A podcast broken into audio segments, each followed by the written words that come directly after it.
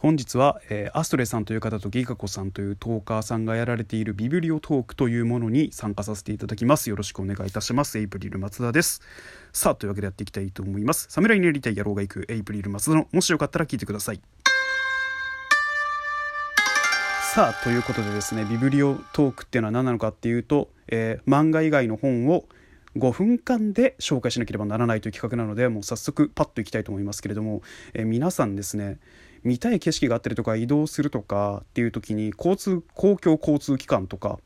自家用車だったりカーリースだったりとかっていう手段が昨今ありますけれども皆さんあの街中であの単車とか見かけた際に何とも思わないというかあこの子高校生ぐらいかなお仕事なのかなとかっていろいろ思うとは思うんですけど世界で最も売れてる単車って何か知ってます？え今なんだろうと思われた方結構いると思うんですけれども、えー、実を言うとですね郵便局の単配達員さんの方が使われている原動機付き自転車であるスーパーカブというものがですね今世界で最も売れてる単車なんでございますね。でそのこのスーパーカブっていうのがじゃあ今からつながるビブリオトークっていうのにつながるのかって言ったらはいその通りでございます。私が今回紹介させていただく本は利根光健さんという方が書かれている小説でライトノベルなんですが、えータイトルそのままです「スーパー株」という小説をですね紹介させていただきます。よろしくお願いいたします。ということでこの「スーパー株」という小説のねすごいポイントを今からね、まあ、端的に言っていきたいところなんでございますけれどもまず1つ目この「スーパー株」っていう小説がどういったあらすじなのかっていうのを軽く紹介していきたいと思います、えー、ヒロインである小熊という女の子がいましてで彼女はですね、まあ、あの両親が高いしで長野県に住んでいてで奨学金奨励生っていうような形でまあ援助を受けながら学校に行きつつ日常生活をなんとか送っているっていう家族もなければ趣味もない。で内々の女の子なんでございますけれどもただ彼女にはねあのある欠点というか生活の悩みが1個だけありまして移動手段が自転車しかない。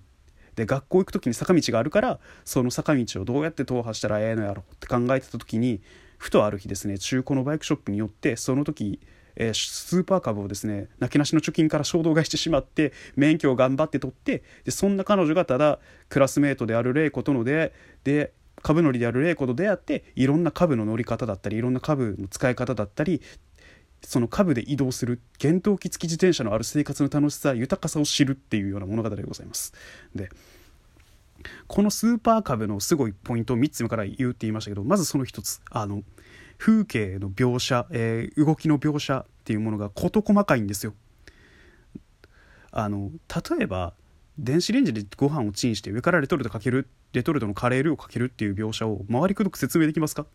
それも美味しそうにですよ。できないですよね。でこの利根光健さんの文体がめちゃくちゃこうライトノベルならではの複雑な文体っていうわけではなくてこう日本語的に綺麗でちゃんと一個一個が分かりやすくてひとまとまりになってるっていうのもすごい大きいですしここがまず1点すごいなって思ったのと2あの本当に免許取り取ってる方だと分かると思うんですけど初めてエンジンかけた日のこととか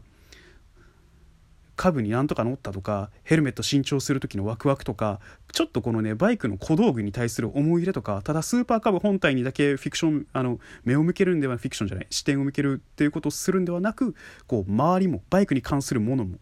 例えば小熊がですねオイル交換に挑戦する描写があってあの駐車場のガレージのなんとかねあの広いところを確保して段ボール敷いてってやるような描写とかもものすごいこう繊細かつきめ細かく描かれているっていう。でこのバイクを持ったがゆえの苦悩と歓喜をうまく描けてるのがまずすごいなっていうところと3つ目あの小熊のドラマの描写人間生活としての描写っていうところにもう一回戻っちゃうんですけどこの小熊以外の人間の行動までちゃんと込み込みで入ってくるっていう。で景色としては本当に何で言うんだろう。ジブリのアニメーション見ているとか NHK の朝ドラ見てるみたいな感じで見れるっていう。とにかくなんかこう嫌な感じもせんしただ人間関係が嫌いな小熊のちょっとした面倒くさいところとか皆さんもああ分かるっていう共感ポイントもちゃんと押さえてるんですよそれも。でツボを基本的にこの物語は外すことがないんやなっていうのとその株を持ったことによる苦悩と歓喜のポイントっていうのもいいしとにかくこのねスーパーカブっていう小説を持ったら一度はバイクに乗りたくなるしスーパーカブを街か街中で見かけた時ふと外に出た時に見かけた時にああなんかちょっとかっこいいって思えるような瞬間だったりとか優勢株やなとか そういうちょっと違いが分かったりとかあのいろんな単車がある中で株を選ぶ人っていうのがいる理由とかも分かるんで是非おすすめしたいと思います。以上エイプリルマズでした。